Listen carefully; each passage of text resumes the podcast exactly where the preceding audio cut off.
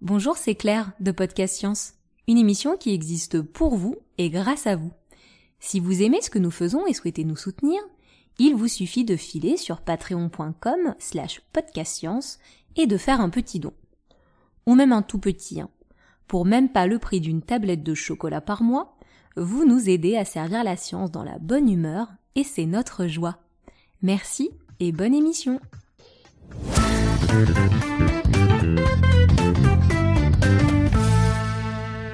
Félicitations, vous avez fait le bon choix en vous inscrivant à cette aventure. Bienvenue à l'enregistrement de la formule Évasion Podcast Science de Nook Inc. Vous allez profiter d'une émission à trois voix sur la science du jeu vidéo Animal Crossing. Vous ne connaissez pas encore ce jeu? Pas de problème, nous sommes là pour vous accompagner. Par contre, cela demande quelques frais, il vous en coûtera quelques 53 480 clochettes. Vous êtes dans Podcast Science pour l'épisode 416. スッ。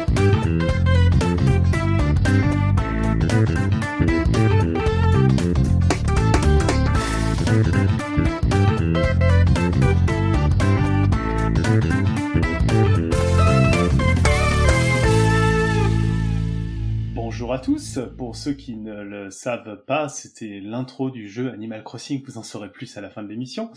Et pour ceux qui ne nous connaissent pas encore et qui nous rejoignent, voici une petite portion de l'équipe qui anime l'émission chaque semaine. Et pour cet épisode, nous avons Alexa depuis Los Angeles. Salut tout le monde Eléa depuis Strasbourg.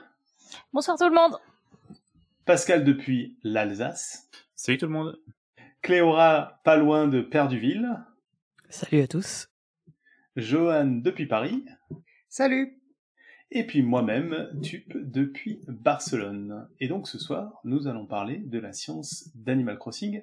Et nous avons une équipe assez représentative, je pense, parce que si je ne dis pas d'erreur, nous sommes trois à jouer, à avoir joué, en tout cas à Animal Crossing, et pour certains à y jouer encore.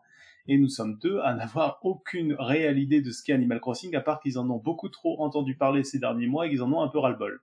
Je suis bon là un peu sur la description? Ouais, c'est bien, je pense. Parfait. Voilà, voilà.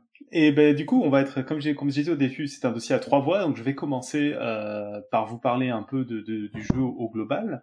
Derrière, on aura Eléa qui va nous raconter des trucs. Alors je vais je vais dire une, une bêtise sans doute, mais qui va nous parler des plantes et euh, Alexa qui va nous parler du musée d'Animal Crossing. Et donc, je vous propose de commencer tout de suite, comme ça, comme on a pas mal de choses à raconter.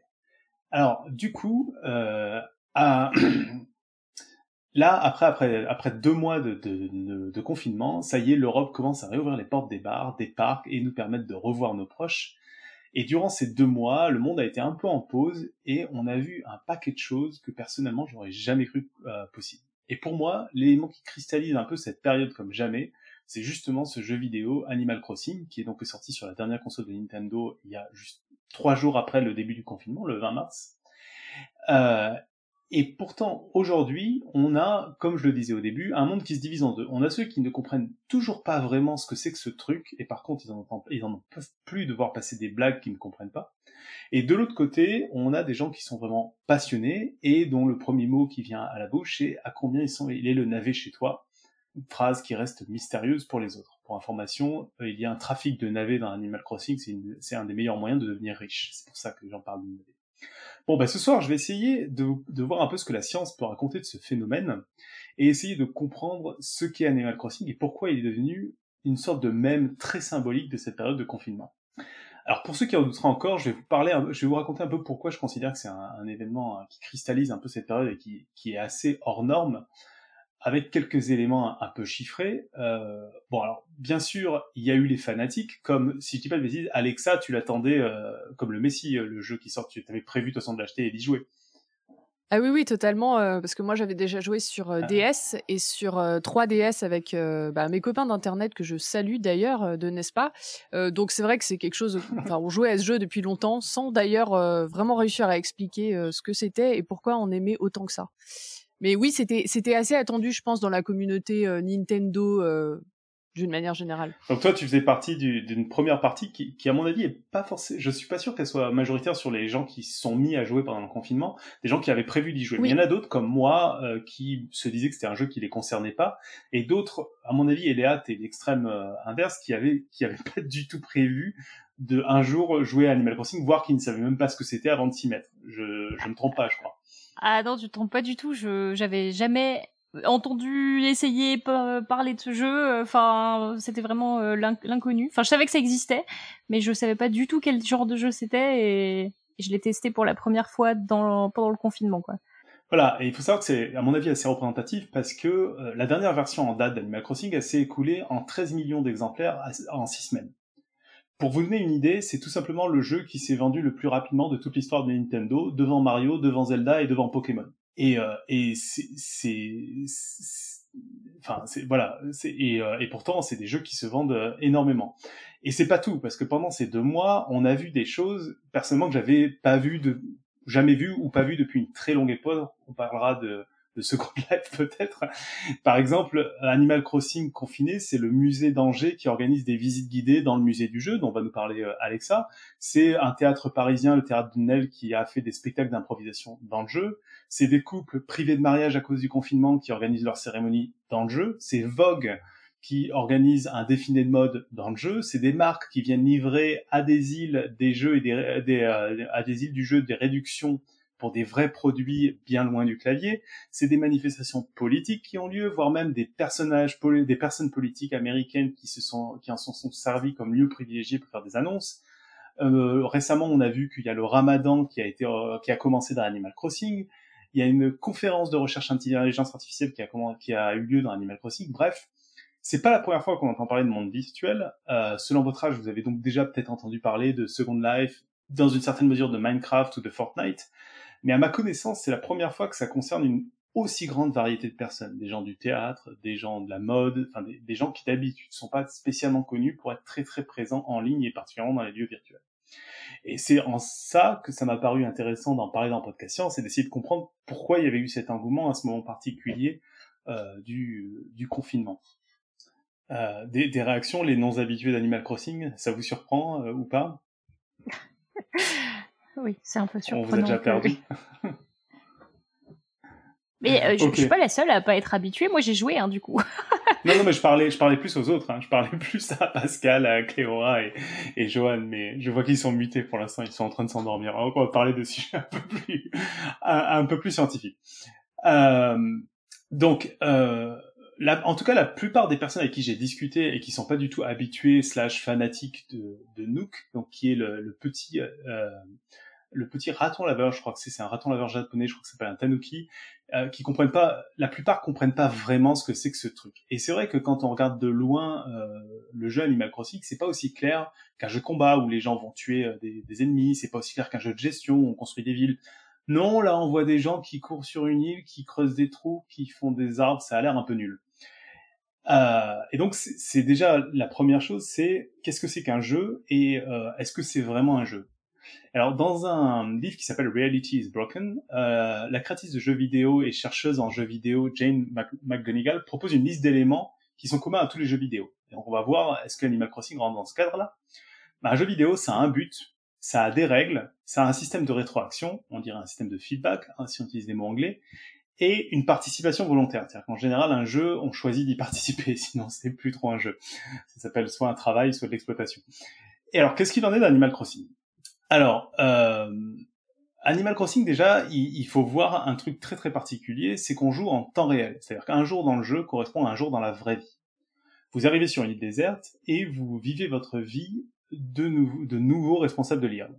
Vous accueillez des habitants, vous décorez, vous collectionnez des œuvres d'art, etc.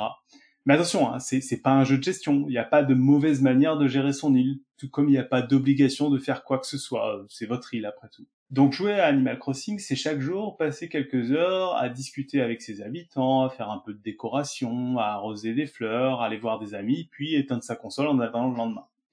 Ce qui fait que son but, il est pas très clair. En fait, on n'a pas vraiment de but, ou alors on fait ce qu'on, ou on choisit son but en fait, il y a même pas, on peut pas finir le jeu, on peut pas vraiment gagner, on peut pas perdre.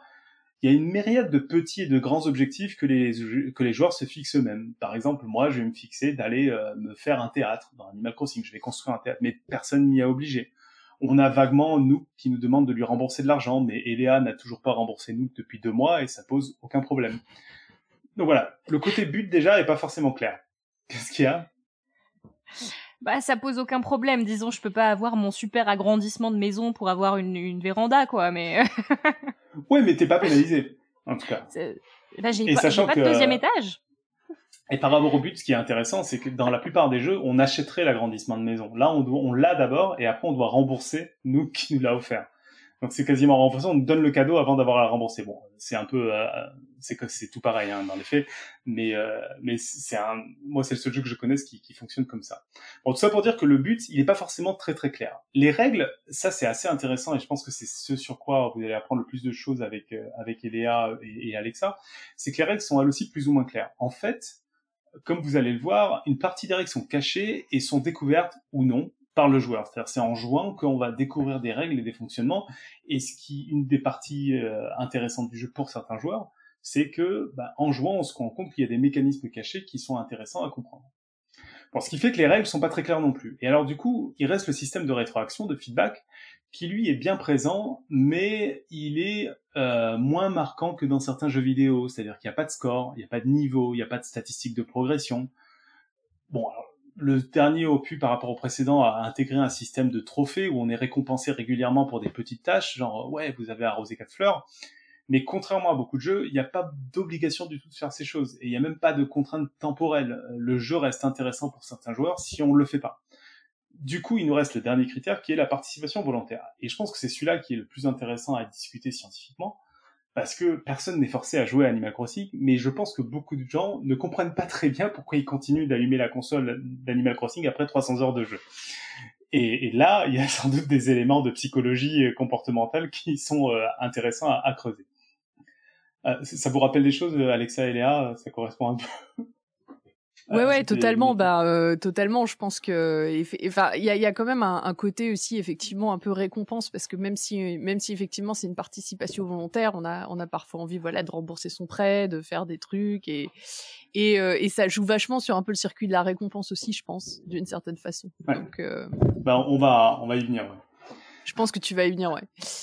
Ouais, et c'est pour ça que je lis ça au confinement, c'est parce que suite au confinement, une grande partie euh, de nous a été forcée à télétravailler. Alors certains comme moi télétravaillaient déjà avant, mais on a été quand même cloîtrés dans notre maison, ce qui change, ce qui change des choses.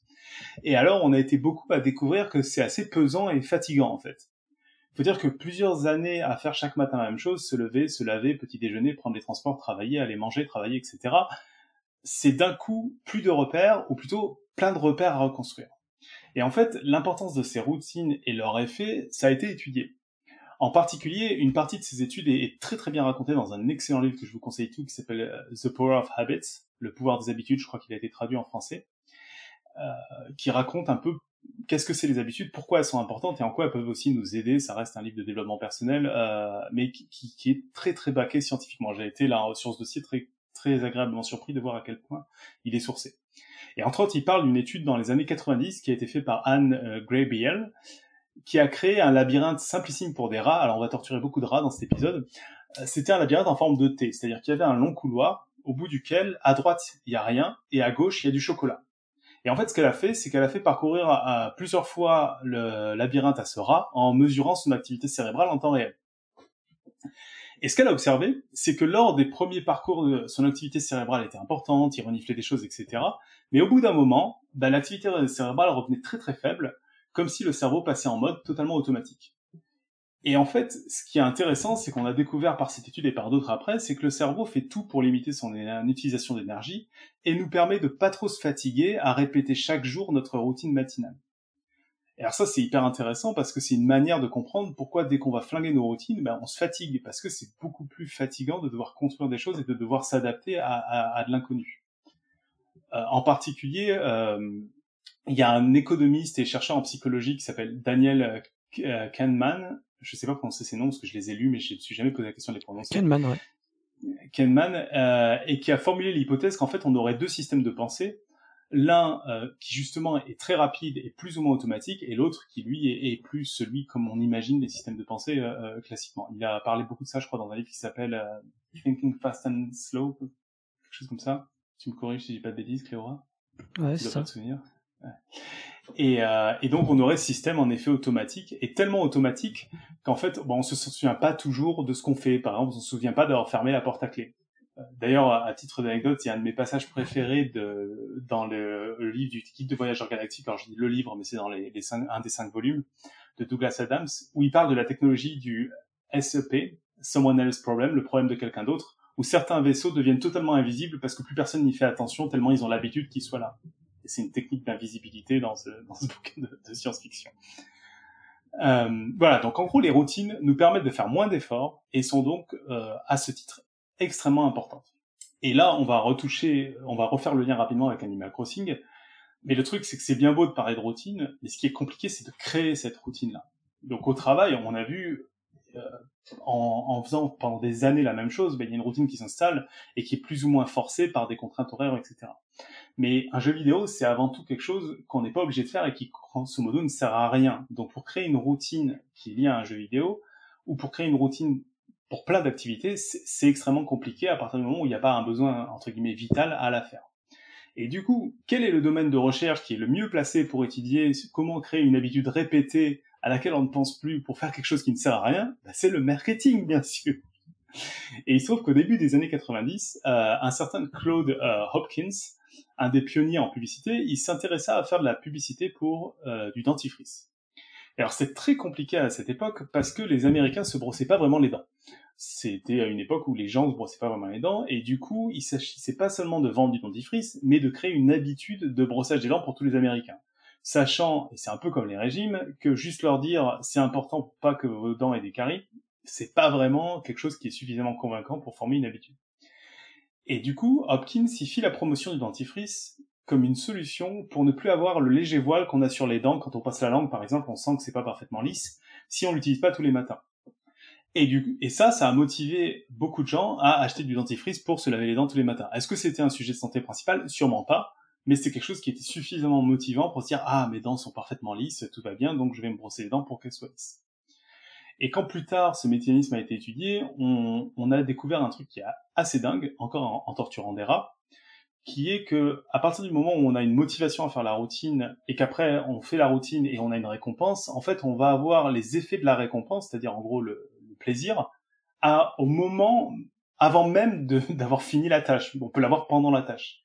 Ce qui fait qu'on on arrive à avoir une sorte d'euphorie au moment où on commence la routine ou quand on fait la routine, avant même d'avoir la récompense, parce que notre cerveau s'est habitué au fait qu'il allait avoir la récompense derrière de mémoire, je sais plus comment ils ont. Ah oui, ça c'était un singe où il lui montrait des, des, images et quand il appuyait sur un bouton, il avait, euh, il avait, je crois, du sirop qui lui était injecté et donc il était super content et à la fin il se mettait à, à être super content au moment où il voyait les images apparaître sur l'écran.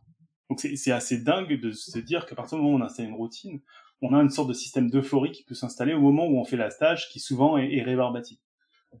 Euh, et du coup, c'est là où il y a une, une, une solution qui a apparu, c'est que pour avoir une routine, il faut créer une envie derrière une routine qu'on va répéter tous les jours, et comme ça, on va pouvoir avoir ce processus où en fait l'euphorie va remonter dans le temps. Entre guillemets. C'est clair ou, ou, ou, pas?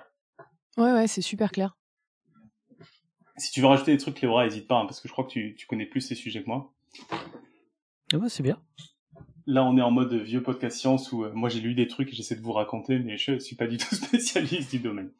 Bon, et si je reviens à Animal Crossing, euh, je pense que là se situe un des génies de, de ce jeu vidéo, c'est particulièrement dans cette période de confinement, c'est que non seulement il crée des envies, comme tous les jeux vidéo, on a envie d'avancer, on a envie de ceci, on a envie de cela, mais au lieu de nous permettre d'évacuer toutes les envies en vitesse en jouant 300 heures d'affilée en se sentant coupable, il les étale de jour en jour pour en faire une routine. Cette routine apaisante que justement on avait perdu avec le confinement. Pour vous donner une idée, dans Animal Crossing, on va par exemple avoir des maisons, des emplacements pour nos maisons, et puis on va pouvoir inviter un villageois. Bon, ben, on rencontre un villageois, on lui dit, est-ce que tu veux venir dans mon île? Il dit, oui, oui, je vais m'installer. Ok, chic. Et du coup, faut attendre le lendemain pour le voir arriver. Quand il arrive le lendemain, il est en train de faire ses cartons. Faut attendre le lendemain pour voir ses meubles euh, installés, etc. Donc, il y a vraiment ce système de jour par jour qui fait que chaque jour, on a une petite récompense à se connecter. Qui est différente. Qui, euh, et on va voir aussi euh, qu'est-ce qui fait que ça donne de l'engouement. Mais ça installe petit à petit une routine, une sorte d'euphorie où quand on installe, euh, je pense, je sais pas pour vous, mais moi typiquement j'y joue à la même heure tous les jours. Et il y a ce côté, je suis content en allumant, je me dis tiens qu'est-ce qu'il va y avoir? Et j'ai ce petite euphorie qui monte, qui est très routinière.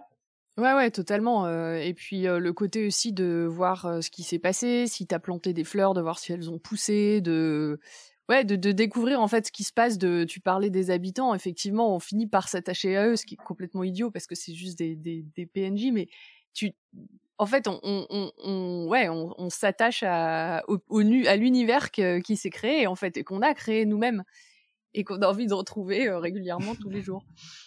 Alors ça, c'est un truc que tu dis, je l'ai pas fouillé, mais qui est hyper intéressant. Il y a plein de gens qui disent que faire visiter son île à quelqu'un, c'est intime en fait. Et c'est un autre élément qui est, qui est assez fou, on va en reparler un peu tout, très rapidement, mais d'avoir réussi à installer ce côté d'intimité dans, dans, un jeu qui est, qui est relativement rare. Bon, bah d'ailleurs, pour en venir là, c'est que c'est bien beau donc de parler de cette routine, mais il suffit pas de répéter quelque chose tous les jours. Il faut aussi créer de l'envie. Et là-dessus, euh, je suis déjà un peu long, donc je vais laisser parler rapidement mes camarades, mais pour vous donner quelques idées, si vous voulez en savoir plus, je vous conseille un autre excellent livre qui s'appelle Actionable Gamification, qui essaie d'analyser comment on rend quelque chose ludique comme un jeu vidéo. Le gros défaut de ce bouquin, c'est qu'il il donne pas ses sources, mais pour avoir vérifié pour ce dossier, il est en fait vachement bien sourcé quand il parle pas de jeux vidéo. Quand il parle de jeux vidéo, c'est un peu plus compliqué parce que c'est des domaines qui, je pense, sont plus durs à étudier scientifiquement, mais quand il parle de psychologie, en fait, euh, les sources sont très bonnes. C'est très con qu'il les ait pas données, quoi. Et en particulier, il parle de lui de huit éléments qui nous poussent à jouer. Je vais vous en citer quelques-uns et vous allez voir que Animal Crossing les utilise assez à outrance. Les, les premiers éléments, c'est la possession et la rareté. Donc la possession, c'est le fait que on aime posséder quelque chose et en fait, on, en psychologie, on parle d'aversion à la dépossession. On a peur d'être dépossédé de quelque chose. Et là-dessus, il y a, y a une expérience qui est assez rigolote que j'ai découverte où euh, on a deux groupes, on leur fait faire une tâche, je sais plus quelle est la tâche, et la récompense pour un des groupes, c'est du chocolat suisse, et pour un autre groupe, c'est un mug. Et après l'expérience, on propose à chaque groupe d'échanger le cadeau avec l'autre groupe. Et il y a que 10% qui acceptent dans les deux groupes. Ce qui fait qu'en fait, c'est pas une histoire le cadeau est mieux, c'est juste non, mais c'est mon cadeau, je l'ai gagné, j'ai pas envie d'être dépossédé de, de, mon truc. Quoi. Et dans Animal Crossing, bah, chaque jour, on peut acheter des nouveaux objets tous sont pratiquement uniques, c'est-à-dire qu'il y a des centaines et des centaines d'objets, on en découvre très régulièrement, et chaque objet a une dizaine de couleurs différentes, ce qui est bien que c'est très compliqué d'avoir deux personnes qui ont exactement le même objet, et on va se mettre à parler de ma maison, mon île, parce que pareil, mon île a néonique, donc il y a ce côté possession dont je parlais juste avant sur le côté euh, intime, qui est que, voilà, ils ont créé quelque chose où on a l'impression de posséder alors que ça reste des avatars, des, des, des, lignes de code un, un peu, un peu bébêtes. Et l'autre effet qui est bien connu, qui à mon avis est très lié, c'est la peur de perdre, euh, de perdre quelque chose. Et ça, j'en ai déjà parlé dans l'épisode où je vous parlais, euh, je vous explique comment devenir riche. Et c'est que, en gros, on a plus peur de perdre quelque chose que de gagner quelque chose d'équivalent. Et il se trouve que dans le jeu, bah, ça ils utilisent à outrance parce que la plupart, on a des objets qui sont disponibles que durant une journée, que durant un mois. La plupart des animaux et des insectes, ils sont liés aux saisons, donc euh, ils peuvent disparaître le mois d'après. Il y a des événements qui durent qu'une semaine, voire quelques jours. Et ce qui fait qu'il y a toujours cette peur de perdre ou de, ne, de louper quelque chose si on n'est pas connecté. Il y a aussi tous ces personnages qui apparaissent un jour. Si un jour on n'a pas réussi à se connecter, on a peut-être manqué un personnage qui venait là assez rarement. Donc Animal Crossing joue énormément sur cette possession et sur cette rareté pour justement donner l'envie de revenir sur, sur le jeu. L'autre élément dont j'aurais hélas pas le temps de beaucoup parler, mais en même temps j'ai pas trouvé énormément de sources, qui est énormément utilisé dans les jeux vidéo, et je pense que c'est un élément qui est clé dans Animal Crossing, qui est très dur à comprendre à l'extérieur, c'est l'élément social. C'est-à-dire que on se contente pas de jouer avec des personnages non joueurs comme parlait Alexa, on, se, on joue avec d'autres humains, on va visiter les îles, on va avoir beaucoup d'événements dont je vous parlais avant, des conférences, du théâtre, des visites de musées dans le jeu, ce qui fait qu'il y a une influence sociale. Moi, je me suis mis à rediscuter avec quelqu'un avec qui j'avais pas discuté depuis six ans, j'ai vu qu'il y avait plein de gens avec qui c'était arrivé. Mon frangin, on s'est jamais autant parlé que depuis qu'on joue à Animal Crossing, juste parce que bah il y a ce côté social du jeu qui est très très présent. On est poussé très régulièrement à discuter avec les autres, à s'envoyer du courrier, etc. Et ça, c'est quelque chose qui est très difficile à voir de l'extérieur, mais qui en fait, à ces moments de confinement, a créé une sorte de lieu de rendez-vous virtuel qui, qui pareil, était très rassurant. Ouais, non, mais ça, c'est point... vraiment vrai. Je, ouais, je, pardon, je trouve que ça, c'est quelque chose, les gens en ont beaucoup parlé aussi, euh, sur Twitter notamment, où euh, des gens de Twitter qui se connaissaient pas trop ont commencé à organiser des événements, bah, comme tu dis, dans les musées par exemple.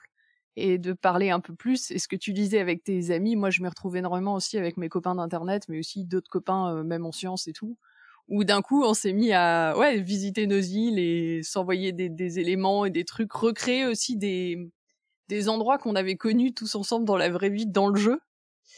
Et Mm. ça, ça, ça ajoutait vraiment au côté cohésion sociale qui était vraiment perdu pendant le confinement pour quand même énormément de gens.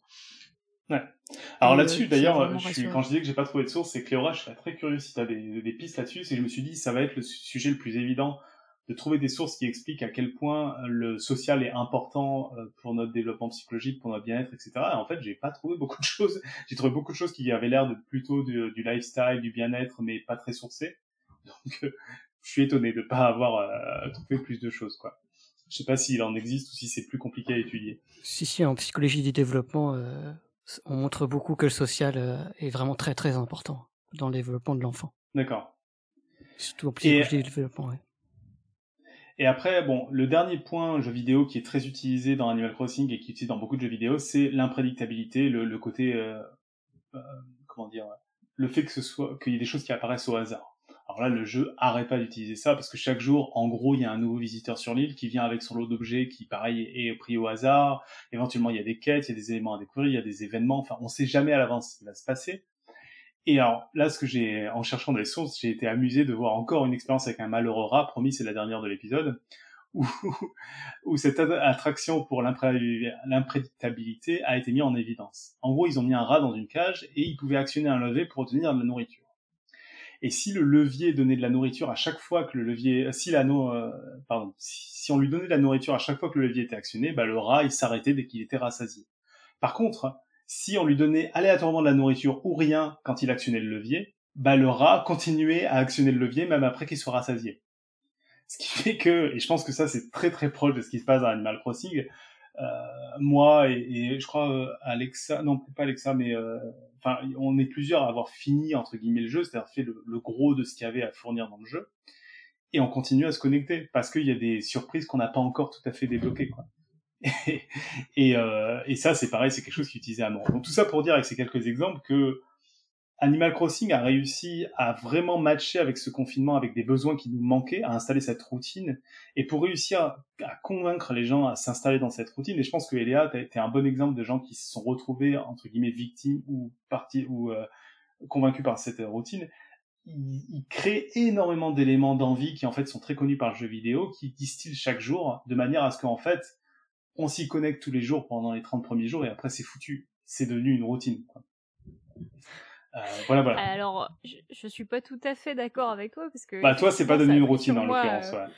Ah non, pas du tout. C'est Ouais. effectivement devenu une routine pendant les 30 premiers jours où je me disais ah qu'est-ce qui va se passer? Ok alors je teste ça et où j'essayais de me connecter tous les jours effectivement pour euh, voir si j'avais loupé un truc etc. Mais en fait moi cette routine a fini par vraiment m'énerver et ce jeu j'ai plus qu'une envie maintenant c'est de le de le boycotter parce que c'est horrible. En plus tu te connectes pas pendant deux semaines tes voisins te font culpabiliser parce que t'es pas venu les voir parce que ça fait longtemps qu'ils t'ont pas voilà. Donc ce- vraiment c'est ça devient vite euh, envahissant en fait comme jeu parce que ça exploite des, des justement ces mécaniques sur notre façon d'être, notre envie, euh, notre motivation à avoir toujours plus et ça nous ça nous rend esclaves de ce jeu quoi, c'est horrible. Alors, ce qui est marrant dans ce que tu dis, c'est que moi, je le, je le modérais. Je, je suis assez d'accord avec toi, et d'ailleurs, dans, dans le livre de gamification là, que je vous ai partagé, il parle, il divise les, les envies en deux, ce qu'il appelle noir et blanche, et, et il y a des trucs négatifs et des trucs positifs. Donc, Candy Crush utilise quasiment que des, des éléments négatifs.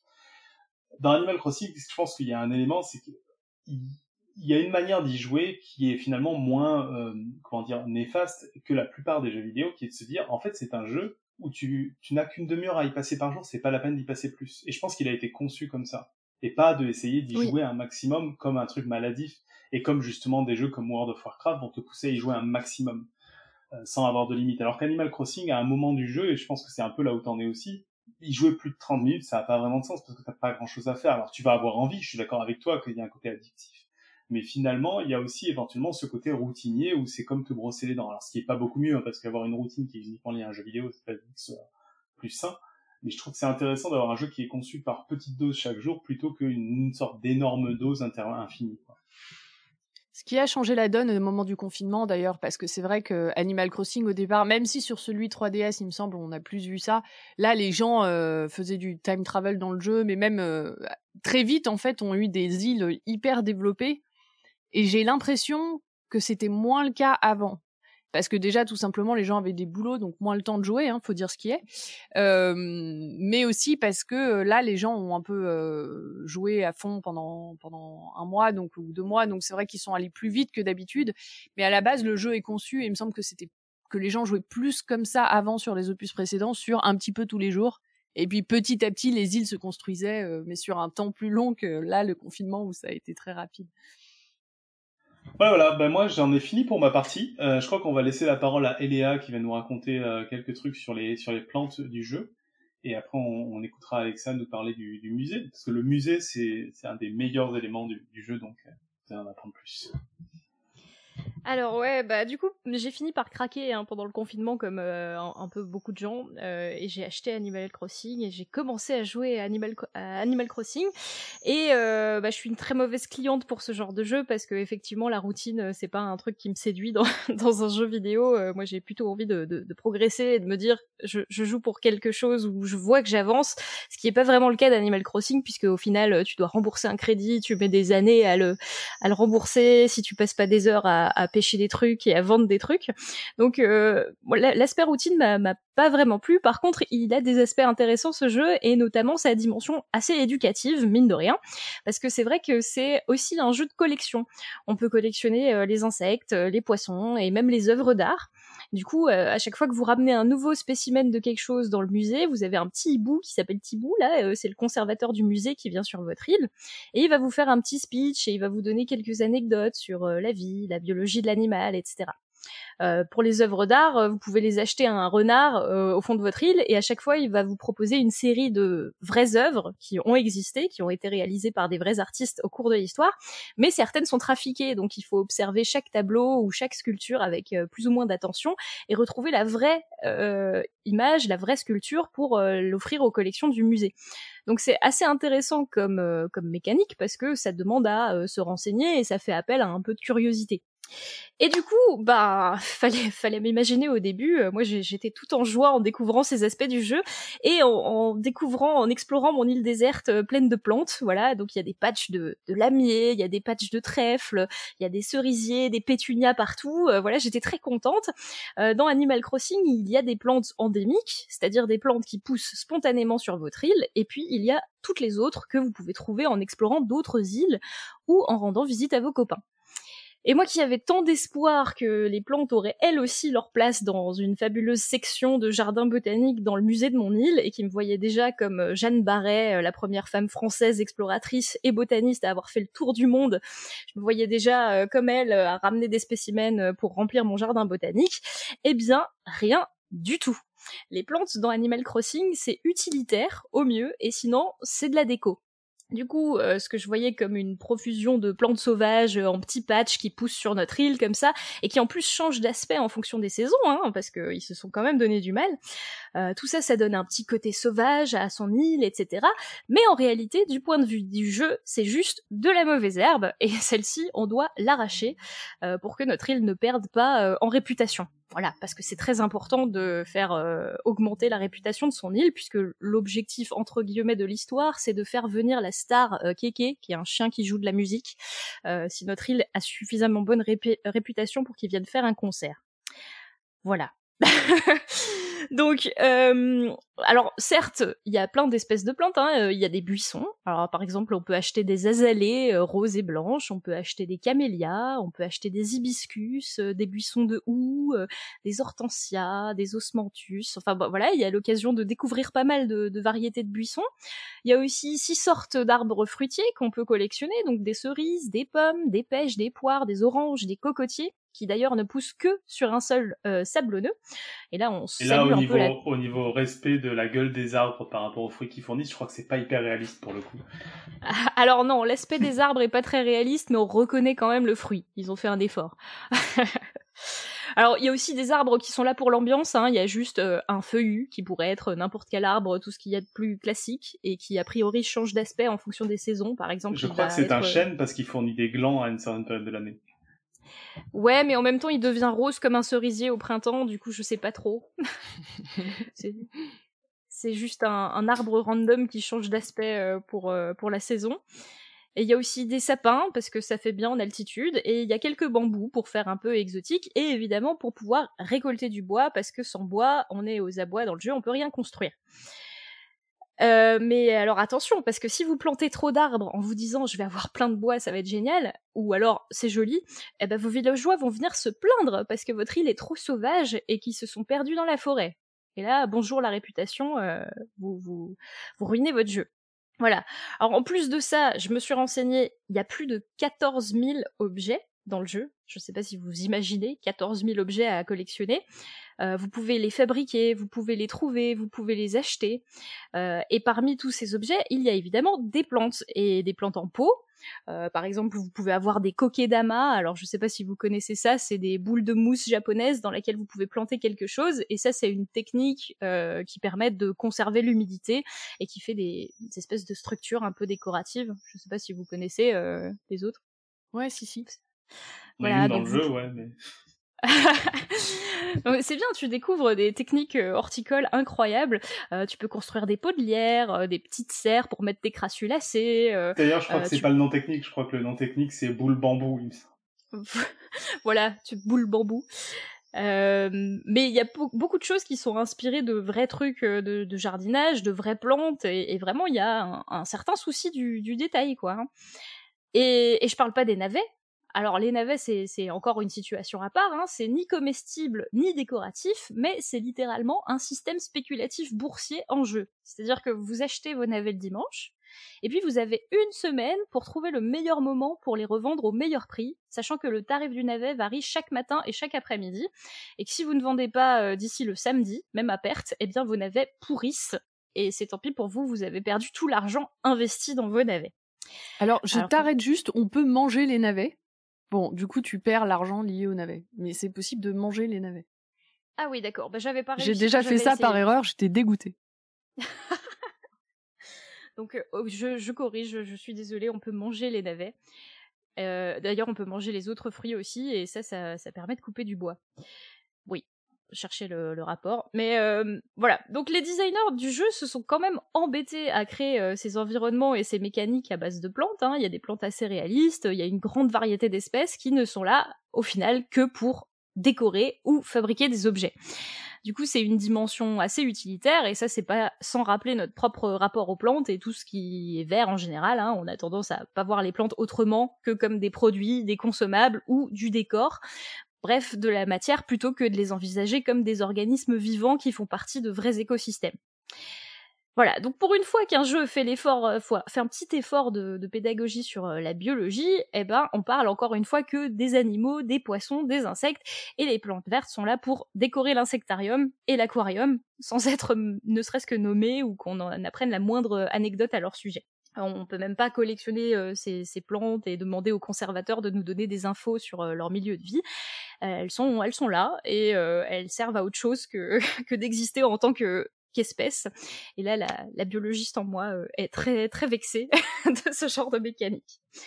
Alors, il y a quand même une petite notion d'environnement puisque certains coléoptères, par exemple, apparaissent que sur des troncs d'arbres coupés. Voilà, que vous devez couper après avoir mangé un fruit, si vous avez bien suivi et euh, certains papillons ne butinent par exemple que sur certaines plantes hybrides. Alors, puisqu'on parle d'hybrides, finalement, les plantes les plus intéressantes dans ce jeu, ce sont les fleurs ornementales, puisqu'on peut les hybrider entre elles, comme dans la vraie vie, selon des règles qui sont assez inspirées de la génétique classique et dont Alexa va vous parler juste après. Donc, on a des chrysanthèmes, des cosmos, des jacinthes, des lys, des pensées, des tulipes, des anémones et même des roses, que vous pouvez hybrider de au moins sept façons différentes pour obtenir des roses bleues, violettes, noires et même dorées. Et là, on s'éloigne un peu de la, de la, réalité, mais Tup est très fier d'avoir sa première rose dorée, je crois. Ça fait. Voilà. Donc, euh, bah, Alexa, du coup, euh, si tu veux prendre le relais euh, pour expliquer un peu comment ça fonctionne, le système d'hybridation de Animal Crossing, je pense que c'est quand même une partie intéressante de, de la science dans ce jeu. Et du coup, je te laisse la main. Oui, exactement, parce qu'en fait, euh, effectivement, comme tu l'as dit, euh, le jeu, en fait, moi, je trouve qu'il est bon, formidable pour tous les aspects euh, que tu pas cité, moins pour les plantes. Ça, c'est vrai qu'ils auraient pu faire un, peu mettre une meilleure place pour les plantes. Avec voilà, le, le, jeu joue sur plein de mécaniques différentes. Mais pour ce qui est du respect de la science en elle-même, en fait, le jeu est finalement très bon. Et alors pour ça, je vais vous parler, bah, comme tu viens de le dire, des hybrides et des croisements des fleurs ornementales et aussi du musée un peu plus tard. Tu en as déjà euh, parlé un petit peu, donc ça fera aussi une bonne euh, transition. Euh, et en fait, donc je voulais parler des hybrides parce que là, pour le coup, on a des vrais, des vraies règles de génétique derrière. Donc comme vous l'avez un peu vu dans ce que dans ce que tu et Aléa ont dit, les fleurs constituent un élément clé d'Animal Crossing.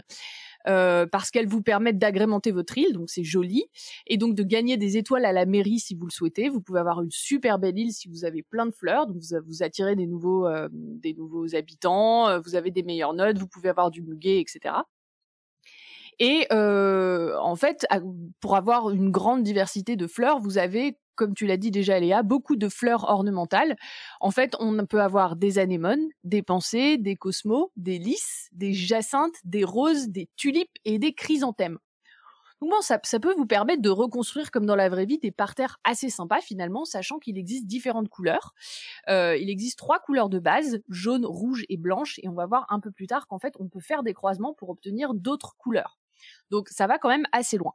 Lorsque vous démarrez le jeu, en fait, vous avez un type de fleur qui pousse sur votre île dans les trois couleurs de base, donc jaune, rouge et blanche. Par exemple, moi, quand j'ai commencé, euh, j'ai commencé avec des chrysanthèmes que j'avais partout sur mon île, donc j'avais pas accès à d'autres choses. Et après, quand j'ai débloqué euh, la boutique Nook, donc qui est la boutique où on peut acheter des choses, le magasin de, le magasin de voilà, je sais pas, euh, comme Carrefour, on va dire. et ben là, j'ai pu acheter d'autres fleurs, un autre type de fleurs qui était dans mon cas les tulipes. Mais pour avoir accès à toutes les autres fleurs dont j'ai parlé avant, il fallait que je joue sur les mécaniques de jeu dont euh, tu as parlé, c'est-à-dire aller visiter des amis qui eux ont démarré le jeu avec un autre type de fleurs, ou alors euh, il fallait que j'aille sur d'autres îles mystères pour avoir accès à toutes ces fleurs. Donc on avait cette idée que euh, on commence avec un certain type de fleurs et on a, on peut avoir accès à d'autres fleurs en voyageant ou en les achetant. et donc, donc voilà, ça permet d'avoir toute la diversité. Mais vous allez me dire, euh, bon, c'est cool, là, euh, tu vas chercher des fleurs sur les îles des copains ou, partout, mais quelle est la science derrière tout ça? Eh bien, la science, en fait, elle se situe dans les croisements. Car comme je vous l'ai dit, on a au départ une fleur qui pousse sur notre île, on peut chercher d'autres, mais au départ, elles ne sont présentes qu'en trois couleurs de base, en gros, euh, jaune, rouge et blanche. Et en fait, ce qu'on veut faire, comme Eléa en a déjà parlé, c'est avoir des fleurs d'autres couleurs, des fleurs qui peuvent être orange, rose, verte, violette, bleue ou noire, et parfois même jusqu'au doré. Parce qu'avoir des fleurs comme ça, bah déjà, ça nous permet d'augmenter la note de notre île, mais ça nous permet aussi d'attirer des espèces de papillons rares et plein d'espèces qui peuvent nous intéresser pour le musée, comme on le verra après. Alors, Comment obtenir ces couleurs à partir des trois couleurs de base? Ben, En fait, c'est comme euh, dans, comme quand vous faites des croisements. En fait, dans votre jardin, vous plantez euh, côte à côte, euh, par exemple, un pot de chrysanthème blanc à côté d'un pot de chrysanthème rouge. Et si vous avez de la chance, vous aurez des insectes qui vont venir polliniser tout ça et vous pourrez avoir éventuellement des chrysanthèmes roses à la fin en fonction de la génétique derrière. Et c'est là où on va rentrer dans les détails parce que le jeu prend ça en compte aussi. Euh, et donc, dans Animal Crossing, vous n'avez pas besoin d'insectes butineurs pour faire les croisements, mais en fait, il faut mettre vos plantes de différentes couleurs à côté, vous les arrosez, et euh, bah, si vous avez de la chance, euh, le jeu vous fournira, vous fournira un, un hybride. Et là, donc, où ça fait fort, c'est qu'en fait, c'est pas de la chance, c'est de la génétique classique et la génétique notamment mendélienne. Alors, est-ce que ça parle à tout le monde la génétique mendélienne? Oui, non? bah si. La génétique euh, mendélienne, c'est la génétique euh, théorisée par euh, Georges Mendel qui croisait des petits pois. Exactement. Alors, il croisait des petits pois. Donc, il y, a des choses qui sont un peu controversées aujourd'hui sur notamment les proportions qu'il a obtenues. Je pense qu'il a un petit peu lissé ses résultats dans le bon sens. Mais il croisait des petits pois lisses et ridés. un phénotype, c'est-à-dire le phénotype lisse étant dominant sur l'autre, par exemple. Et en les croisant, il a pu mettre en évidence que vous avez euh, l'aspect de, de, de, ces petits points, en l'occurrence, ou l'aspect d'une plante, qui peut être aussi sa couleur, dans le cas d'Animal Crossing, qui euh, va euh, être déterminé par les gènes qui sont derrière. Alors à l'époque, évidemment, on parlait pas de gènes ni d'allèles, mais qui vont être déterminés par des caractères présents dans la plante, qui peuvent être soit dominants, soit récessifs. C'est-à-dire que si on prend le cas d'Animal Crossing, par exemple, et d'une plante, si vous croisez un chrysanthème rouge et un chrysanthème blanc, si l'allèle rouge est dominant, si vous croisez les deux, vous aurez une plante qui a un génotype rouge-blanc, mais qui va être de couleur rouge, puisque l'allèle rouge domine le blanc. Euh, et euh, le blanc va être appelé allèle récessif, étant donné que euh, l'allèle blanc ne s'exprime pas. Si vous avez rouge-rouge, vous avez une plante rouge. Si vous avez rouge-blanc, vous avez une plante rouge. Et si vous avez blanc-blanc, vous avez une plante blanche. Est-ce que c'est clair jusque-là? Tout à fait. Tout à fait. Par contre, euh, vous pouvez avoir aussi un autre cas si vous croisez un chrysanthème par exemple rouge et un chrysanthème blanc. Donc, le chrysanthème rouge étant rouge-rouge, le chrysanthème blanc étant blanc-blanc. Si vous les croisez et que l'allèle rouge et blanc, les allèles rouges et blancs sont codominants, dans ce cas-là, vous aurez un chrysanthème rose euh, parce que euh, votre allèle rouge s'exprime, votre allèle blanc s'exprime, et donc quand vous croisez, les deux, les deux allèles vont s'exprimer, vous aurez un phénotype rose qui est hybride entre le phénotype rouge et le phénotype blanc. Et dans Animal Crossing, c'est pour ça qu'on parle de fleurs hybrides, parce qu'à partir de plantes de couleurs différentes, par exemple rouge et blanche, vous pourrez obtenir des plantes hybrides, par exemple roses, qui auront un euh, génotype différent des parents, étant donné qu'il aura fallu un gène rose et un gène blanc pour faire euh, ce gène, euh, pour, pour obtenir la fleur rose qui est de génotype rouge-blanc, alors que ses parents sont rouge-rouge et blanc-blanc. Est-ce que c'est clair? Juste euh, pour le, la, définition de allèle, parce que je ne sais pas si tu as, expliqué ce mot, le, mot allèle, c'est euh, un mot qu'on utilise pour dire que c'est une version d'un gène qui, qui code pour quelque chose, donc en l'occurrence la couleur. Voilà, exactement. Donc là, vous avez un gène qui code pour la couleur de la fleur, et euh, vous avez différentes versions de ce gène qui vont en fait être responsables de la couleur de la, de la fleur. Donc si vous avez le gène couleur euh, du pétale de la fleur. Vous pouvez avoir la version rouge, vous pouvez avoir la version blanche. Vous avez deux copies par plante. Si vous êtes rouge-rouge, vous avez une plante rouge. Si vous avez deux allèles blanc-blanc, vous avez une plante blanche. Et si vous avez un allèle rouge et un allèle blanc, la couleur de votre plante sera déterminée par la dominance ou récessivité de chacun des allèles rouge et blanc. C'est plus clair comme ça? Ok. Euh, alors bon, Animal Crossing, les croisements des plantes reposent sur ce système, sur la dominance, la récessivité des différentes couleurs, des différents gènes de couleurs euh, des plantes. Et en fait, dans Animal Crossing, on n'a pas un gène avec euh, trois ou quatre allèles. On a trois ou quatre gènes, c'est-à-dire qu'on a trois ou quatre gènes différents qui vont contrôler la couleur des plantes. Euh, les roses ont quatre de ces gènes et les autres fleurs en ont trois. Et il existe pour chaque donc pour chacun de ces de ces gènes différents allèles qui vont être dominants ou récessifs. On a un gène R, on a un gène Y, on a un gène B. on a aussi bah, un autre encore S pour les pour les roses. Et en fait, vous imaginez que déjà euh, quand on a que deux gènes, on a une combinatoire assez euh, impressionnante. Et ben dans Animal Crossing, on en a trois ou quatre et donc on a une combinatoire hyper complexe qui va déterminer la euh, couleur de vos fleurs. Sachant que suivant l'espèce de fleur, on a aussi des différences entre entre entre entre l'importance relative de ces gènes. Et Léa, tu voulais dire quelque chose? Ouais, alors que quand tu parles de, du nom des gènes là euh, et que tu leur donnes des lettres, euh, c'est complètement arbitraire, on est d'accord. C'est alors bonne, donc c'est une bonne remarque. En fait, c'est arbitraire. Euh, ça fait partie du. Donc en fait, ce que les gens ont fait, c'est que des gens ont été regarder le code du jeu et ont déterminé quels étaient les, les, caractères qui déterminaient ça. Et donc ils ont appelé ces gènes, voilà, de, de ces noms-là. Mais ce qu'il faut retenir, c'est qu'on a trois ou quatre gènes qui déterminent la couleur et qui ont été appelés euh, en fonction, euh, voilà, en fonction des, du code du jeu qui implémente ces quatre gènes-là. Ouais, pour, pour insister sur, euh, sur, sur cet aspect-là par rapport à ce que je racontais, c'est que du coup, c'est toutes ces règles-là que tu décris, nous, on, on nous a à part montrer qu'il y avait des, des fleurs sur l'île, il n'y a même pas une explication qui dit qu'on peut croiser les fleurs. Donc ça, c'est des ressorts qui sont à la fois du, de découvrir les règles au fur et à mesure de jouer en faisant des expériences. Éventuellement, on peut expérimenter soi-même. Et il y a des gens qui expérimentent sur Animal Crossing des trucs euh, ici ou là. et euh, le côté social, c'est-à-dire de discuter sur des forums, etc., d'essayer de déduire euh, comment fonctionnent euh, les trucs, qui est Voilà, et- assez courant dans certains jeux vidéo, mais, mais qui est vraiment un, un des ressorts pour donner envie d'aller plus loin et d'échanger ensemble.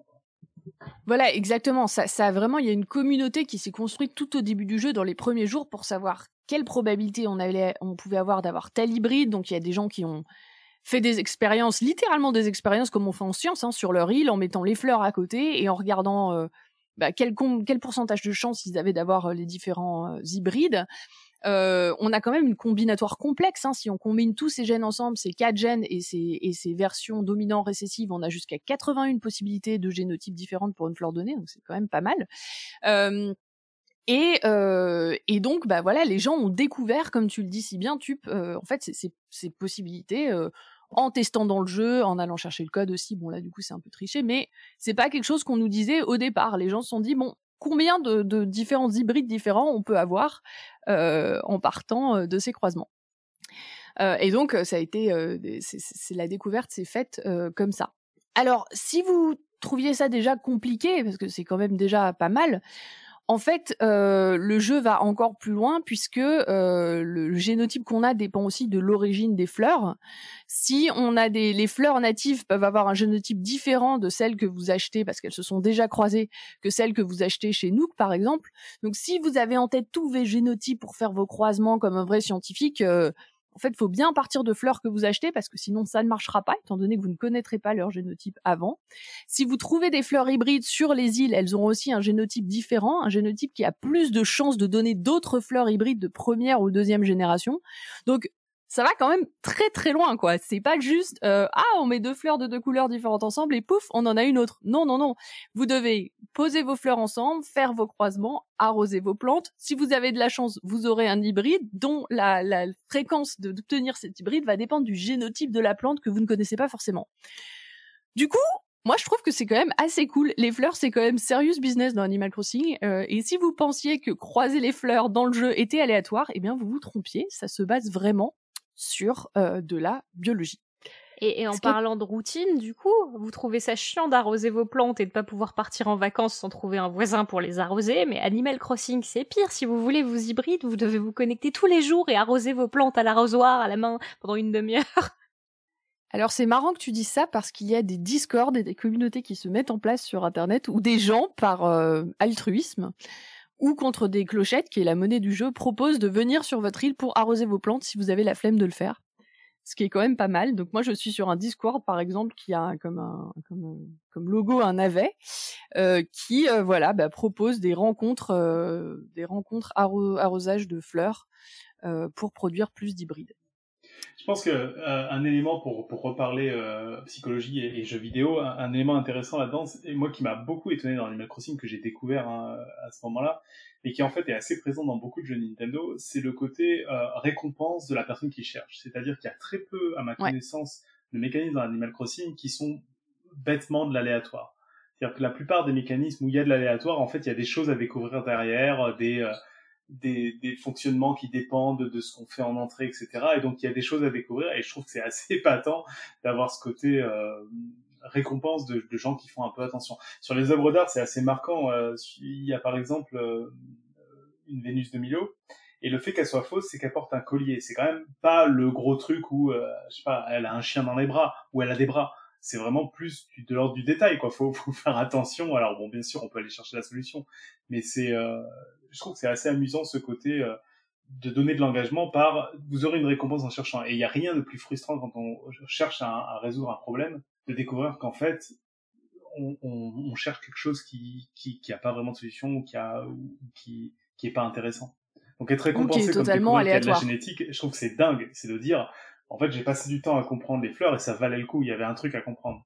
Voilà, exactement. C'était bah, juste euh, l'aléatoire et le jeu qui me donnait ça euh, au, au hasard, en fait. Euh, et d'ailleurs, euh, Léa parlait des fleurs aussi tout à l'heure, et un autre petit truc qui est quelque chose de finalement assez vrai scientifiquement, même si c'est pas aussi poussé, euh, qui est pourquoi s'emmerder à faire des hybrides finalement? C'est joli les hybrides, c'est vrai, mais en fait, c'est un intérêt dans le jeu parce qu'avoir des hybrides et donc des fleurs qui sont plus colorées ou colorées d'une certaine façon, ça va attirer des insectes rares dessus. Et ça aussi, c'est un truc qu'on peut observer dans la nature. On, a des insectes qui sont euh, liés à certaines fleurs, etc. Donc, euh, bon, même si là, du coup, le lien est très, très, très ténu, hein, on n'est pas dans la génétique, mais euh, avoir des fleurs de couleurs différentes va vous permettre d'attirer des insectes rares. Ce qui a un intérêt avec un autre aspect du jeu, c'est que les insectes rares, vous pouvez les vendre cher ou les apporter au musée. S'ils sont rares, vous, vous avez plus de chances de les avoir. Et donc, du coup, vous pouvez avoir beaucoup de colchettes et de choses comme ça. Mais bon, en gros, vous avez quand même ce lien, fleurs colorées, fleurs rares, vous attirez des insectes ça. Donc on a une espèce de quand même euh, lien biologique encore derrière euh, qui finalement je trouve assez bien mené. Et pour finir, je vais vous parler d'un autre aspect euh, biologique slash paléonto qu'on a dans ce jeu et dont Eléa a déjà parlé un peu, qui est le musée en fait, puisque on a parlé de poissons, on a parlé d'insectes, on a parlé les fleurs n'ont pas leur place dans le musée malheureusement, mais on, on a parlé de tout un tas de choses qu'on peut faire. et en fait, une des choses qu'on peut faire quand on attrape des insectes, des poissons et des fossiles, c'est les vendre pour se faire des clochettes et agrandir sa maison. Mais on peut aussi les mettre dans le musée qui va euh, acquérir un spécimen de chaque et qui va en fait ensuite euh, bah, être comme un musée, c'est-à-dire euh, vous le remplissez et ensuite vous allez voir euh, ce que vous avez euh, attrapé. Vous allez dans le musée, vous apprenez des choses sur les espèces que vous attrapez, euh, etc. Donc il y a, y a, ce côté un peu éducatif qui a plu énormément au musée du monde entier. D'ailleurs, le, je crois que c'est le Field Museum à Chicago qui a fait un événement Animal Crossing en mettant des vraies choses à eux de leur musée dans le musée Animal Crossing et dans un autre musée Animal Crossing qu'ils ont construit à côté. Donc voilà, les, même, les muséums, les vrais muséums de la vraie vie euh, trouvent que c'est génial et que c'est bien fait. Euh, notamment parce que toutes les espèces que vous apportez au musée, les, les, les, fossiles, les poissons, les insectes, sont des espèces réelles. Et contrairement aux fruits, enfin aux arbres fruitiers qui sont assez approximatifs, euh, ces espèces réelles que vous capturez dans le jeu, elles ont vraiment le design de l'espèce, c'est-à-dire euh, quand vous la mettez en grand, elle ressemble vraiment, le poisson ruban ressemble vraiment à un poisson ruban. Euh, le poisson clown ressemble vraiment à un, poisson clown. Et ce qui est plus fort, comme l'a dit Tup, c'est que le jeu se, déroule oula, pardon, en temps réel. Ce qui veut dire que si c'est le matin dans le jeu, c'est aussi le matin chez vous. Si c'est le soir, c'est le soir, et ça aura des conséquences sur ces espèces. Parce qu'une espèce qui est plutôt présente le matin, hein, y compris que voilà, qui sort plutôt le matin dans la vraie vie aussi, euh, ne sera pas là le soir dans le jeu, et vice versa. Du coup, pour tout attraper, bah en fait, il faut pas vous connecter en fait tous les jours à la même heure. Faut vous connecter bah dans la semaine par exemple à plusieurs moments euh, pour pouvoir attraper toutes les espèces. C'est aussi vrai pour l'année. Euh, certaines espèces, sont, notamment certains papillons, ne sont présentes que certains mois de l'année. Ce qui veut dire que bah il y a des gens par exemple euh, fin mars là il y avait des, espèces à attraper avant qu'elles disparaissent. Bah on a tous essayé d'attraper certaines espèces avant qu'elles disparaissent parce que sinon il faut attendre six mois avant de les revoir. Euh, et ça, c'est vraiment calqué sur les, les présences de ces espèces dans l'année, donc je trouve que c'est assez chouette. Tu voulais dire un truc, Eléa? non, mais t'imagines l'esclavagisme qui t'impose pour avoir ta collection d'insectes, quoi. Tu dois te connecter à minuit pour attraper un poisson nocturne dans un marais au, au troisième Alors, niveau. Pas la nuit quand même, mais oui. C'est marrant que tu soutiennes pas ça, Eléa, parce que je trouve que c'est une porte euh, qui est hyper intéressante pour découvrir le vrai métier des gens qui s'intéressent aux animaux, en fait. ah, mais c'est vrai. C'est vrai. Non, mais euh, je, suis complètement pour la démarche, mais en fait, euh, la mécanique de jeu te rend dépendant de ça. Autant, autant aller le faire dans la vraie vie, tu vois. ah ben euh, non, mais clairement, mais pour le coup, pour, pour, pour travailler avec des espèces saisonnières que je dois aller chercher en terrain à, des certains moments de l'année. enfin, moi, c'est plutôt leur, leur, période de reproduction. oui, c'est c'est exactement ça, et c'est pour ça que ce jeu a autant plu à aussi beaucoup de naturalistes, de biologistes, de zoologistes, de chercheurs de terrain, euh, parce qu'en fait c'est quand même assez proche de ce qu'on fait. Faut, faut dire ce qui est quoi. C'est c'est vraiment bien euh, bien rendu.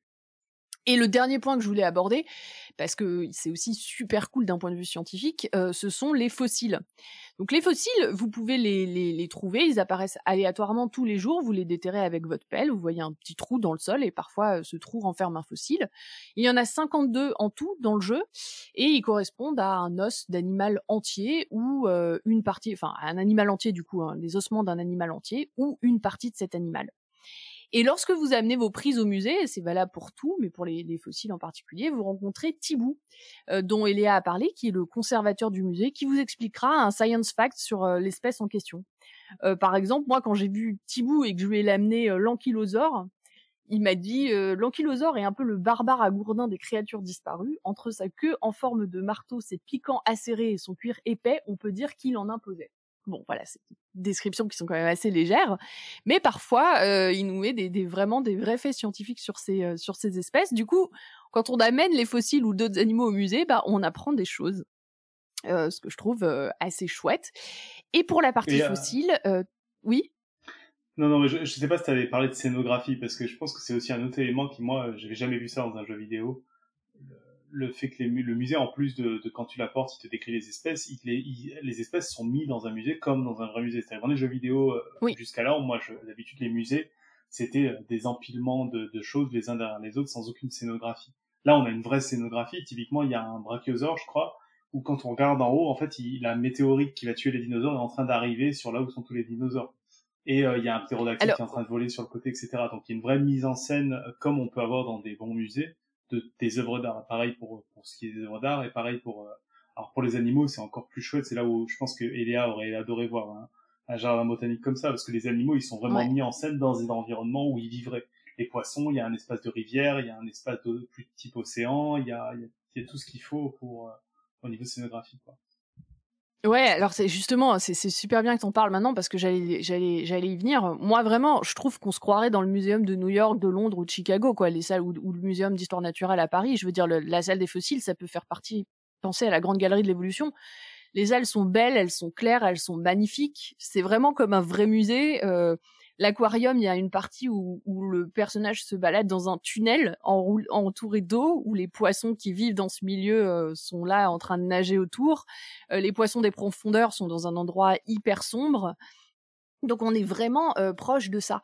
Et comme tu parlais de la météorite et des, dans la partie la partie dinosaure, ce qui est super chouette aussi avec la partie fossile, c'est que au sol, tous les fossiles sont reliés entre eux selon leur arbre le- leur arbre phylogénétique. Quand on se promène dans la partie fossile, euh, vraiment par terre, on a des lignes qui relient les fossiles entre eux et c'est euh, la phylogénie, donc les relations de parenté, les réelles relations de parenté qui existent entre ces fossiles. Et ça, pour un jeu qui est quand même pas un jeu de science à la base, je trouve que c'est génial. Dans la dernière salle qui représente euh, toutes les espèces des habitants, bon, qui sont globalement des vertébrés, mais bon, on a aussi un octopus, donc bon, pas uniquement, mais euh, tous les, les personnages qu'on n'attrape pas, donc qui sont nos habitants, qui sont des animaux, eux aussi, ils sont rangés euh, selon euh, leur arbre phylogénétique. Et entre eux et nous, il y a l'Australopithèque, et après, ben, euh, ben, l'homme qui a sa place dans l'arbre phylogénétique aussi. Donc, je trouve que c'est, c'est euh, moi quand je- vraiment quand j'ai pénétré dans le musée juste après son ouverture, que j'ai vu ça en tant que scientifique et en tant que quelqu'un qui bosse sur l'évolution notamment, je me suis dit c'est quand même incroyable. C'est pas étonnant que que le jeu ait conquis conquis autant de scientifiques et que bah voilà, qui comme les autres organisent des rencontres dans le jeu et, ont été si contents euh, d'y participer parce qu'on a des vrais euh, une vraie composante scientifique derrière. Et pour terminer cette chronique, euh, je vais terminer par un fun fact. Donc ce jeu, c'est un des jeux qui euh, notamment à cause de tous ces dialogues scientifiques avec les donc les dialogues avec les habitants, mais aussi les dialogues de Thibaut du musée et des, des tous les faits scientifiques derrière. C'est un des jeux qui est considéré comme le plus dur à traduire. Genre les, les les gens qui traduisent ce jeu, qui font toutes les versions de toutes les langues, disent que c'est un cauchemar parce que le volume de texte est énorme à cause de ça. Parce qu'il faut trouver des noms spécifiques euh, pour chaque espèce, euh, chaque euh, voilà, chaque chaque chose que Thibaut va raconter. Mais euh, ça parle beaucoup dans le jeu quand même. Alors ça parle en mode Animal Crossing, c'est-à-dire que les, les animaux parlent. Mais mais bon, voilà. On Il y pourrait a parler de comment est conçue la, la, la, la langue d'Animal Crossing. Ah bah vas-y, du coup.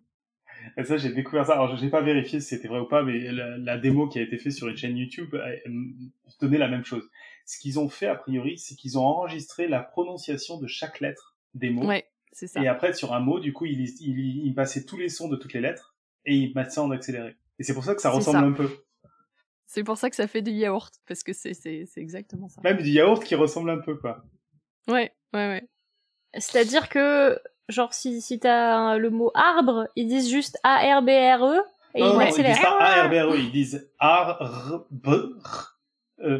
B, R, E. C'est Ah. ils prononcent la lettre. Donc ça fait et puis ils font ça en accéléré. Donc ça marche plutôt bien. Mais il y a des mots que ça doit pas marcher, mais dans le gros, dans le tas, en fait, ça fait un truc qui ressemble vaguement, quoi. Ok. Et je crois que pour euh, celui-là, ils ont même été un peu plus loin. C'est qu'ils ils font aussi des, des couples de lettres ou des choses comme ça pour avoir des sons qui ressemblent un peu plus. Mais en gros, comme il y a beaucoup trop de dialogues pour tout enregistrer, je crois qu'ils ont vraiment essayé de faire une sorte de truc qui sonne un peu comme la langue, mais pas trop. Et c'est pour ça qu'en effet, t'as l'impression qu'ils parlent français quand ils parlent en français. Et quand euh, moi j'ai j'ai écouté des, des- dans d'autres langues, t'as l'impression qu'en effet ils parlent pas la même langue, quoi. Oui, exactement. C'est marrant ça. Donc là aussi, on a un espèce d'aspect un peu linguistique finalement euh, dans ce jeu. Voilà, et ben moi j'ai j'ai terminé sur la partie science. Hein. Je pense que c'est déjà euh, c'est déjà pas mal, je trouve, pour un jeu. On, on a eu un, un super dessin euh, dans, dans l'intervalle de Evatrice qui nous a qui, qui a mis un petit dialogue euh, avec une maman qui dit arrête de jouer à ton jeu vidéo et va faire tes devoirs. Et puis euh, son, son gamin qui lui répond mais maman ils ont dit sur Podcast Science avec ça on peut découvrir l'ADN les insectes les allèles récessifs la mécanique quantique les chats Schrödinger mutés avec sa propre couleur et il y a que moi qui l'ai. C'est très mignon. C'est totalement vrai. Et en plus, l'OMS a recommandé de jouer aux jeux vidéo pendant le confinement. Du coup, il n'y a pas vraiment d'excuse pour pas jouer à Animal Crossing. Hein. Moi, je reste team Minecraft hein, quand même. Et Il y a moins de science dans Minecraft, mais il y a, il y a de l'informatique, c'est déjà ça. Mais alors, explique-nous la différence entre Minecraft et Animal Crossing. Bah, ça n'a rien à voir. Bah oui, mais il y a peut-être des auditeurs qui connaissent pas les deux. Non, t'as pas envie. Je pense, je pense que c'est un autre épisode. Non, mais euh, Minecraft, ce qui serait hyper intéressant si on devait faire un épisode de science là-dessus, c'est de parler de d'informatique parce que, en gros, euh, je crois que tu peux faire une machine de Turing dans Minecraft, ce qui veut dire que tu peux faire n'importe quel programme. Ouais, on peut faire toutes les portes logiques. sexy. Ouais. Donc, euh, ça veut dire que tu peux écrire n'importe quel programme. Et il y a en effet des gens qui ont, pro- qui ont écrit des calculatrices dans Minecraft. Et après, l'autre élément qui me paraît hyper intéressant à parler dans, Minecraft, et qui a été, bah d'ailleurs, euh, on connaît des gens, je pense, Léa, qu'on pourrait inviter pour ça, c'est la génération des mondes, qui en fait, euh, c'est des aspects qui sont assez compliqués, et Minecraft, ça a été un des jeux qui, qui l'a fait de manière assez réaliste, enfin pas assez, réci- assez ludique, où euh, finalement, euh, le jeu reste intéressant avec sa génération de mondes, et complexe, euh, alors que t'as beaucoup de t'as beaucoup de jeux où en fait la génération de monde reste très très simple et, et pas passionnante comme pouvait l'être un Minecraft. En tout cas, il y a y il y a plus de 10 ans maintenant qu'il est sorti. Donc. Ah, je t'ai renvoyé la balle comme il faut, Eléa, c'est bon? Ouais, c'est bon. Non, mais c'est pas Euh. du tout, c'est- c'est c'est pas du tout le même type de jeu dans leur euh, dans leur gameplay, quoi. C'est-à-dire que Minecraft, Ah non, c'est ça, plus ça, un jeu. ça un jeu de construction euh, à grande échelle avec euh, avec des cubes et tout et enfin c'est un jeu d'aventure et de construction en même temps Je pense que, alors que ouais. Ouais, il n'y a pas ce côté routine et il y a pas ce- en fait le côté routine est assez unique ça existe quasiment plus des jeux qui sont qui sont en temps réel et euh, et après Minecraft c'est le côté euh, il y a pour le coup Minecraft il y a vraiment pas de but autant dans Animal Crossing il y a des micro buts en fait tous les jours Minecraft en fait euh, il y a beaucoup de gens qui qui sont paumés encore en se connectant à Minecraft parce qu'ils ont aucune idée de quoi faire et après au niveau scientifique je pense que t'es pas aussi nourri euh, comme l'a décrit euh, Alexa et, et, euh, sur la génétique et tout que, que Animal Crossing Ah bah non. mais j'ai perdu sûr. aussi beaucoup de temps dans Minecraft. Euh, bon, j'ai l'impression qu'on n'est plus que, que nous, que Pascal et Johan ont disparu, donc on va pouvoir peut-être aller vers, vers la suite. Euh, juste, il y avait euh, Brusicor qui disait, j'ai répondu dans la chatroom, mais euh, qu'effectivement, euh, la, la paléo dans, il y a des gens qui disent que c'est pas ouf la paléo dans Animal Crossing. Euh, alors c'est vrai que les, les les explications de Thibaut notamment sont assez light. Euh, et euh, après, par contre, au niveau de l'arbre phylogénétique et des relations de parenté, ça reste, euh, ça reste correct. Bon, après, bien sûr, avec euh, euh, tous les gens qui se qui se fightent sur euh, les, les détails de l'arbre phylogénétique qui changent en plus assez souvent en fonction de certains groupes. Donc bon, bah, voilà, ça, ça reste évidemment soumis aux évolutions de la science. Hein. Mais euh, mais voilà, c'est vrai que c'est un peu plus vague que pour la génétique des fleurs. Mais on a quand même des choses qui sont qui sont valables. je crois que Johan est revenu Non, Johan, t'es revenu? T'as des choses à nous raconter? Non? Euh, non, rien. Moi, j'ai joué à la première fois à Minecraft euh, lundi soir, mais c'était rigolo.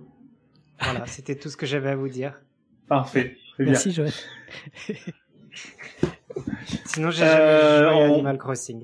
Je suis en train, les amis, de chercher une citation parce que je me rends compte qu'on a oublié une citation. Est-ce que vous avez une citation euh, très chère co-voix co- co-voix de l'émission euh, pour Animal Crossing ou je mets celle que j'ai trouvée? Euh, je, je pense que les plantes d'Animal Crossing pourront euh, utiliser cette citation on en a gros parce que elles ne sont pas reconnues en tant qu'êtres vivants à, à part entière. Voilà. Les hamsters non plus, je te rappelle. Les hamsters non plus, mais voilà. Les, les hamsters et les plantes, euh, même combat. Ok. Euh, du coup, euh, on a un quiz, c'est ça?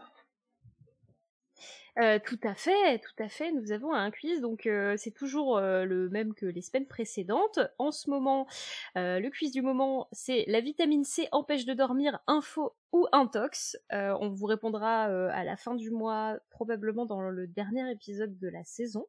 Donc n'oubliez pas euh, de nous envoyer des mails si vous avez une idée pour répondre à ce quiz. Vous pouvez nous écrire à podcastscience@gmail.com ou sur les réseaux sociaux nous envoyer un petit message pour euh, nous dire ce que vous en pensez. Tube, t'en penses quoi? Euh, J'étais en train de chercher à côté. Euh, la vitamine C en plus de alors là, mais dans, dans le genre, j'en pense absolument rien. Je pense que là, on est pas mal au niveau j'en pense rien. Tu m'aurais dit le café, mais alors là, rien du tout. Euh, je vais dire que c'est une info. Très bien. Eh bien, euh, réponse dans quelques semaines. Ok, on passe à la citation. Alors la citation, c'est euh, le drame parce que du coup, je viens de la chercher, donc je l'ai trouvée sur un Reddit un peu obscur euh, et je sais pas de qui elle est, mais j'aime bien, ça résume pas mal. C'est tout avec modération, sauf- pour les snacks. C'est Einstein qui a dit Je sais ça. pas, je trouve que ça colle bien avec Animal Crossing. Oui, c'est Einstein, c'est ça. Ça colle très bien avec Animal Crossing, je trouve. Euh, cool. Euh, du coup, il nous reste qu'à conclure, c'est ça? C'est un peu compliqué ce conducteur à piège. Bah, en même temps, euh, c'est c'est comme ça quand on prépare pas l'émission en Ouais, avance. c'est hein, je dire. Bah donc concluons. Euh, J'espère qu'on vous aura peut-être pas donné envie de jouer à Animal Crossing. J'ai pas envie que vous vous forciez à jouer à Animal Crossing si vous n'avez pas envie. En tout cas, vous avez appris des choses. On est curieux d'avoir vos retours. Euh, si vous avez envie d'avoir plus d'émissions, on essaie de vous parler de la science dans les jeux vidéo. Bah, on pourra, essayer de, se pencher sur le sujet dès qu'on aura notre prochaine addiction. En tout cas, nous de notre côté, on va aller, euh, on va aller échanger nos prix de nos navets et visiter nos îles respectives, aller arroser nos plantes. Et puis on se retrouve la semaine prochaine pour la prochaine émission. Et d'ici là, que servir la science soit votre joie.